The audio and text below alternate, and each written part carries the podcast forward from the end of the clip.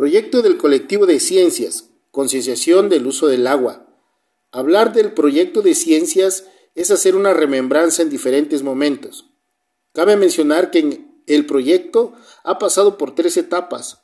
La primera etapa en el ciclo escolar 2019-2020 de concienciación fue en un encuentro de zona en la comunidad de San Marcos Arteaga, donde se expusieron los siguientes temas. La presencia de microorganismos, la utilización del agua para, producir energía hidroeléctrica y la elaboración de humedales para filtrar y limpiar el agua de los ríos.